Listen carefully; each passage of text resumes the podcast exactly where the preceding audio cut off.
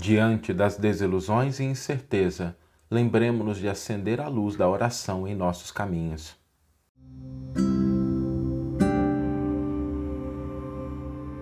Você está ouvindo o podcast O Evangelho por Emmanuel, um podcast dedicado à interpretação e ao estudo da Boa Nova de Jesus através da contribuição do benfeitor Emmanuel. Hoje nós vamos refletir sobre o que fazer naqueles momentos em que o inverno cruza as estações da nossa vida. Todos nós temos esses momentos em que as coisas parecem obscuras, sombrias, em que a gente lida com perdas, com frustrações, com desilusões. Às vezes a gente faz um esforço muito grande numa determinada direção e aí lá na frente a gente descobre que aquele esforço é infrutífero que ele não obteve os resultados que a gente tanto almejava, que a gente tanto queria. E nós não podemos esquecer que isso acontece. É, se, acho que todos nós devemos ter aí uma lembrança de uma situação pela qual nós passamos, que foi uma situação de perda, de desilusão, uma situação de frustração, uma situação em que a gente não conseguiu concretizar aquilo que a gente gostaria. E quando a gente se defronta com essas situações, Vem o sentimento de tristeza. E esse sentimento de tristeza é natural, porque a tristeza é a emoção que nos indica que algo está faltando, que algo de bom, algo que a gente gostaria, está faltando. Assim como a alegria, ela representa aquele estado de nutrição do que a gente tem, né? É, a tristeza, ela é aquela emoção que nos diz que algo está faltando. E quando nós estamos diante dessas circunstâncias que trazem essa tristeza, que trazem essa incerteza, que trazem essa desilusão, o que fazer?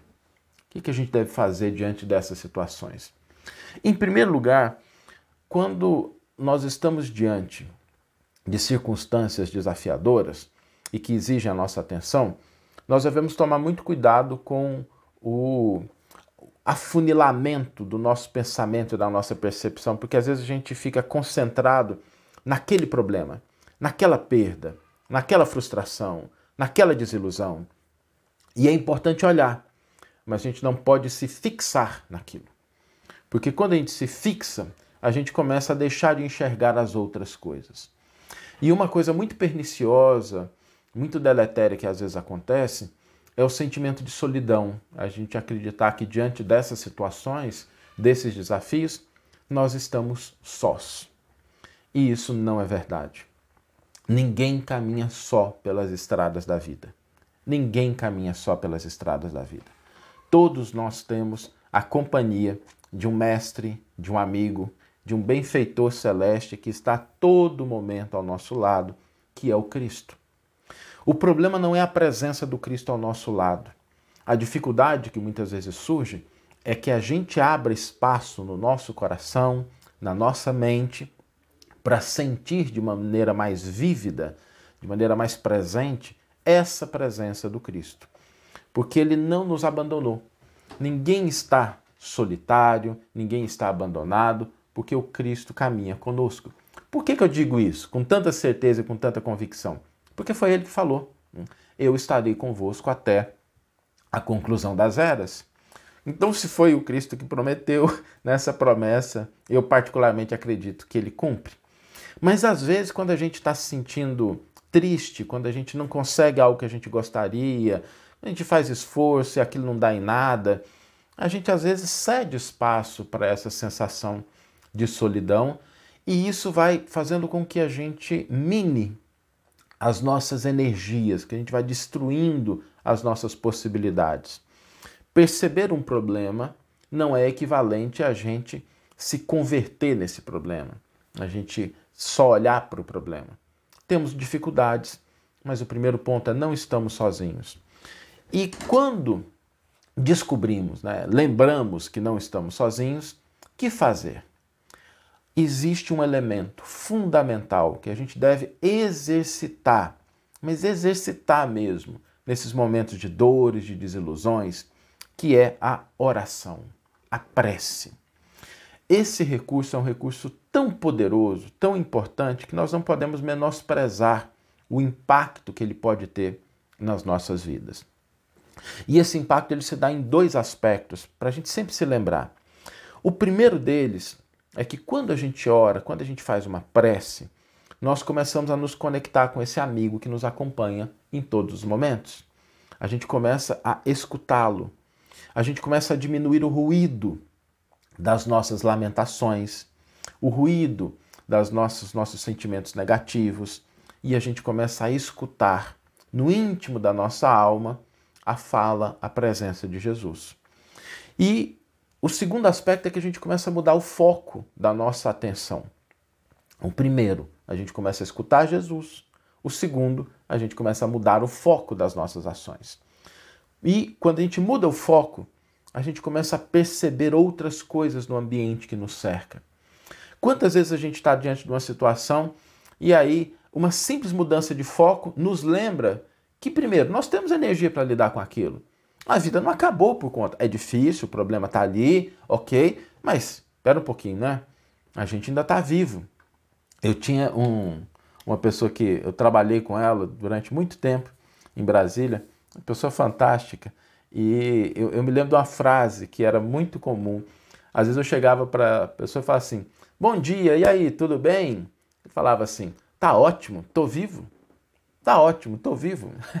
então, assim, essa energia era contagiante, porque do ponto de vista dele era assim: tô vivo, tô respirando, tá bem. O resto a gente dá um jeito, a gente resolve no meio do caminho. Não é ingenuidade, é reconhecer que existem problemas, existem dificuldades, mas se a gente mudar o nosso foco, alterar a nossa atenção, nós vamos começar a enxergar outras coisas. Isso é da vida.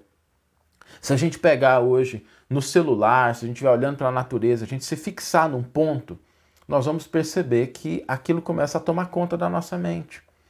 E quando a gente muda o foco, a gente começa a perceber outras coisas, com outras emoções conectadas.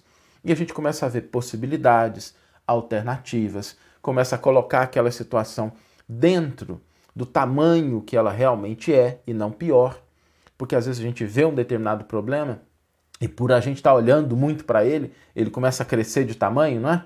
Quantas vezes a gente não teve assim uma discussão com alguém, um problema que a gente achou que ia ser muito grave, e aí depois, quando passar do tempo, o problema não aconteceu, a discussão não ficou na cabeça da pessoa, e a gente percebeu que aquela atenção, aquela importância que a gente dava, não era de fato compatível com a relevância do problema. Então, esses dois aspectos da oração, a gente não deve se esquecer deles: a conexão com Cristo a conexão com o Pai, a conexão com Deus, a conexão com as forças superiores da vida e mudar o nosso foco. Diante de dores, de incertezas, de desilusões, nunca menosprezemos o valor, a importância, o poder da oração. Vamos ler agora a íntegra do versículo e do comentário que inspiraram a nossa reflexão de hoje. O versículo está na primeira carta de Paulo aos Coríntios, a primeira carta que ele endereça a essa comunidade, no capítulo 2, versículo 16, e diz o seguinte: Nós, porém, temos o pensamento de Cristo.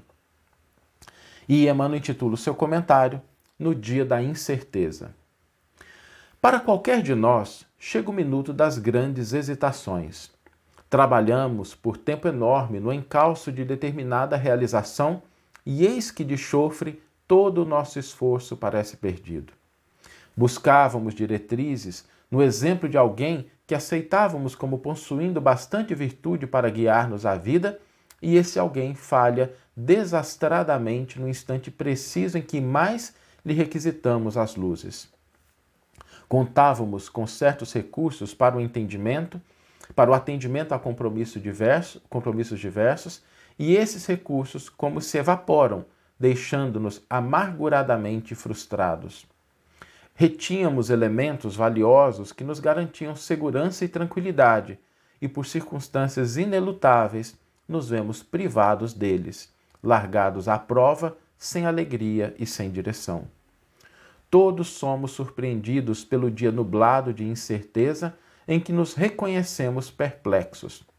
Por dentro, ansiedade, por fora, consternação.